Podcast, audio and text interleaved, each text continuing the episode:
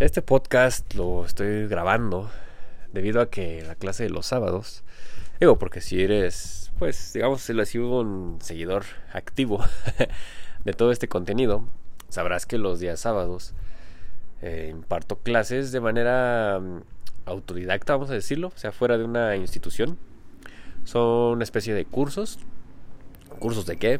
Pues vamos a decirlo que cursos para la vida, cursos para conocerse a sí mismos, no son cursos de superación personal, son cursos en los cuales revisamos pues ciertas em, terapéuticas, ciertas ciertos libros, ciertas lecturas, las analizamos, las estudiamos, las llevamos pues a nosotros mismos, ¿no? Yo les voy guiando en ese estudio a unos alumnos. Pero bueno, en fin, si te interesa, ya sabes, ¿no? Ahí puedes contactarme a través de redes sociales y están a un costo exageradamente accesible. Y digo, por el valor que tiene, ¿no? El valor no monetario, sino el valor de lo que te van a ayudar a ti a desarrollar. Pero bueno, eh, digo, y de igual manera lo podemos catalogar en una especie de desarrollo humano, ¿no? Soy licenciado en desarrollo humano, no por, vamos a decirlo, por estudios. Tengo una licenciatura, pero vaya, desde que me conozco, he bregado por desarrollar cosas de mí, ¿no? Únicamente obtuve el título para, pues, ya saben, ¿no? Cuestiones de ego. En fin, em, dentro de esas clases llegamos a tocar el tema, porque también, vamos a decirlo así, filosofamos un rato, ¿no? Estamos platicando, tocando ciertos temas que van relacionados a lo que estamos estudiando. Y ahí surgía el tema o el comentario de cómo es que los, o por lo menos aquí en mi país, aquí en México, le fincamos todas las esperanzas de cambio a nuestros hijos, ¿no? Decimos, eh, hay un dicho así muy, muy popular aquí en México, ¿no? El futuro de México son los niños, ¿no? Eh, no sé si eso se aplica a nivel mundial, la verdad no tengo idea de qué tan lejos haya llegado esa idea, pues un tanto, vamos a decirlo, obsoleta y que ha estado dando vueltas por el mundo, por lo menos por aquí, por México, durante muchísimos años. Y tal vez tú lo pienses, ¿no? Yo en algún momento lo llegué a pensar. De chico me metía en esa idea de el futuro está en mí. Yo voy a cambiar ese futuro. Pero vaya, hoy en día puedo darme cuenta, ya que tengo un poco más de conciencia, que el futuro no es mañana. El futuro es hoy. Y así como lo decía en Malcolm, ¿no? El futuro es hoy viejo. Y con eso yo bromeaba en la clase, ¿no? El futuro es hoy. Y si tú tienes hijos pequeños, si tú tienes a cargo adolescentes, niños, vamos a decirlo de niños, ¿no? De niños pequeños, que todavía están desarrollando su conciencia, que vaya, eso es algo que toda la vida seguirá, ¿no? Si en algún lugar, en alguna área de nuestro ser, continuamos creciendo, y no es la física, porque la física inclusive vamos encogiendo, ¿no? Como ancianos, en la conciencia vamos creciendo, continuamos desarrollándonos. Entonces, vaya, si tú tienes niños pequeños que todavía están a tu cargo, a cargo de que lo que tú les estás enseñando, pues ellos van creando su conciencia, ahí está claro que el futuro no son los niños. El futuro de México somos nosotros, los adultos.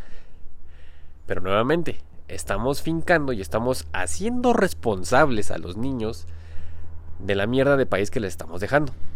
Y sí, así lo digo. Fíjense nada más y la mayoría de los adultos, obviamente no me incluyo, viven en la inconsciencia. Y viven pensando que los niños que vienen van a ser los que van a cambiar el mundo. O por lo menos el país aquí en México. Grave error. Si nosotros le estamos enseñando con el ejemplo, le estamos enseñando, estamos mostrando cómo se vive y lo estamos haciendo, otra vez no me incluyo, pero bueno, como sociedad, Estamos mostrando que nos vale un cacahuate el prójimo, que a nosotros mismos no nos importamos porque no nos cuidamos, porque tomamos refrescos que nos dañan, comemos comida chatarra que nos dañan, nos justificamos diciendo una vez al año no hace daño, eh, ¿qué tanto es tantito? ¿No? Ah, es solo por hoy, mañana ya me cuido. Con todos esos pensamientos, poco a poco vamos haciendo que nuestros hijos, nuestros niños, el futuro de México, el futuro del mundo, crezca de la misma manera que hemos crecido. Si nosotros no nos planteamos el hecho de ponernos un límite y decir, hoy voy a cambiar, y no como la canción, sino realmente hoy voy a cambiar y hoy voy a dejar de consumir estos alimentos o por lo menos me lo voy a proponer y voy a estar siendo constante. Hoy voy a dejar esa relación tóxica. Hoy me voy a cuidar cuando tenga eh, sexo, lugar de sexo riesgoso, me voy a cuidar. Eh, hoy voy a aprender las direccionales de mi auto cada que dé vuelta. Hoy voy a intentar hacer un, no sé, incluir en mi dieta por lo menos dos frutas diarias, ¿no? Que se supone que lo recomendable son cinco, ¿no? Pero bueno, lo dejamos para después. Total, el futuro del México, el futuro del país, el futuro del mundo son los niños. ¿Qué va a pasar? Pues los niños van a seguir creciendo en la ignorancia, en la comodidad, van a seguir creciendo en ese conformismo, van a seguir creciendo desilusionados, apáticos, eh, con repudio hacia el adulto, hacia el ser humano, vamos a seguir recreando todo esto que está dañando al planeta, ¿no? y no por ser eh, ecologista o algo, pero estamos dañando a la raza humana, estamos dañando a nosotros mismos y por consiguiente estamos dañando al planeta. Se, hoy justamente en las noticias escuchaba que se evaluó 14 mil estudios o 140 mil estudios, una cosa así exagerada, que se han hecho a lo largo de los años acerca del cambio climático y se llegó a la conclusión de que efectivamente estamos haciendo las cosas erróneamente porque estamos llevando a un cambio climático en el cual los polos de la Antártida, por ejemplo polo norte, polo sur, la Antártida, se están derritiendo, se está acabando el hielo, se está deshielando, el planeta está calentando, nos estamos cociendo vivos. Imagínense, para que los polos estén derritiendo. Pero bueno, apenas se acaban de dar cuenta nos acabamos de dar cuenta. Yo te pregunto, ¿desde cuándo sabes que tomar refresco te daña? ¿Desde cuándo sabes que comer carne se ha cuestionado y que daña? Y no estoy promoviendo el veganismo para nada. Hay otras formas de consumir proteína animal, más saludables. ¿Cuándo te has escuchado? ¿Desde cuándo sabes que fumar causa daño? ¿Desde cuándo sabes que tener sexo sin protección en unos días puede llevar un embarazo no deseado. ¿Desde cuándo sabes, no? ¿Desde cuándo? Pero no lo haces. No te implicas en decir, hoy voy a intentar hacerlo. Hay una frase, no recuerdo si es del Che Guevara, según yo sí, que dice, prefiero morir de pie que vivir de rodillas, ¿no? O se hace diciendo que, o haciendo alusión que vivamos dignamente, afrontando las cosas como son y no doblegándonos, no dejando que las costumbres, las dinámicas del día a día que estamos, vaya, ahora sí que acostumbrados, pues nos mantengan arrodillados, nos mantengan sometidos. Y que por tanto, en un futuro, no muy lejano o lejano, tengamos una enfermedad degenerativa. En eso se resume. Porque la enfermedad nos va a hacer ver que en algo la hemos regado, que algo no hemos hecho adecuadamente, que algo tenemos que cambiar. Ahí nos hemos llevado. Nosotros somos labradores de nuestro propio destino, de nuestras propias circunstancias. Si hoy el universo, Dios, quien quieras, te está poniendo en una situación en la cual tú te sientas incómodo, pues vaya, es porque tú te has llevado a esa a ese lugar, ¿no? Tú has decidido a final de cuentas. Tú has decidido inclusive decidir que Dios, el universo, quien quieras, decida por ti. Lo estás decidiendo. Somos seres humanos conscientes. Conscientes quiere decir que tenemos la capacidad de dirigir nuestra vida, nuestro propio rumbo, a diferencia de los otros animales, que nosotros mismos podemos dirigir, ¿no? Ahí tenemos cómo hemos instrumentado los caballos, cómo hemos instrumentado los burros, los puercos, las reses. Los animales los instrumentamos. A los seres humanos les hacemos lo mismo. ¿A cuántas personas van y trabajan, no? Nada más por trabajar, por cumplir. Y por dentro se están, pues, destruyendo, ¿no? No somos animales de carga, no somos animales de trabajo. Ahí les hice un podcast al respecto, ¿no? Eh, somos seres humanos conscientes.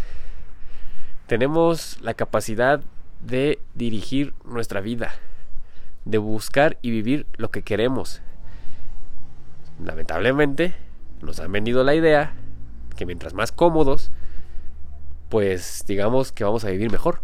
Pero nos hemos dado cuenta que no, que al contrario, es como peor vivimos. Y si tú eres una persona que está fincando su vida en puro ego, que es tener una casa, tener un título universitario, tener un buen trabajo, tener una pareja, tener hijos, pues déjame decirte que estás olvidando lo más importante, que eres tú. Tú, ¿cómo eres? ¿Quién eres? A él les hice otro podcast al respecto, ¿no? Y vaya, en fin, eso fue lo que llegamos a la conclusión de, pues el futuro no son los niños, el futuro somos nosotros, inclusive cuál futuro, cuál presente, cuál pasado. Eso la física cuántica lo está dejando de lado. No hay espacio-tiempo, únicamente somos. Justamente, este podcast lo estás escuchando en tu presente, pero el inicio del podcast ya es pasado. Lo que va a venir ahorita es futuro. No podemos detenerlo. El tiempo no se detiene. Caen las canciones, ¿verdad? Salen aquí. El tiempo simplemente es, simplemente somos. Y si no nos aplicamos a vivir aquí y ahora, como lo dice una corriente psicológica, corriente gestalt, estamos fritos.